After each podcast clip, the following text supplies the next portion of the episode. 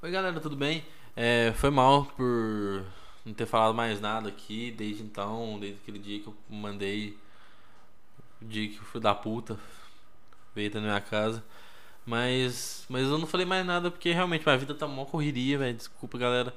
É, nessa altura eu acho que você já deve ter visto, né, nas reportagens dessas últimas semanas, que aquele desgraçado realmente fugiu, conseguiu fugir e, né, eu tá na correria que eu tô por causa que, como aquele negócio sabia onde que era a minha casa, a polícia me auxiliou a, sei lá, mudar de lugar.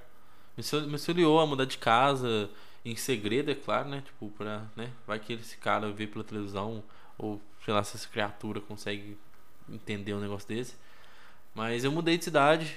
Tô na cidade que eu não posso falar pra ninguém. Vou tentar seguir minha vida agora, né? Normal. Espero que esse negócio não venha atrás de mim mais. É... Eles até tentaram antes de eu vir pra cá, né? Fazer uma emboscada para ver se o bicho aparecia de novo, eles estivessem mais preparados, só que não, ele só sumiu mesmo.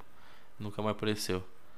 Então, né? Vai que algum dia aleatório ele aparecia na minha casa e já era.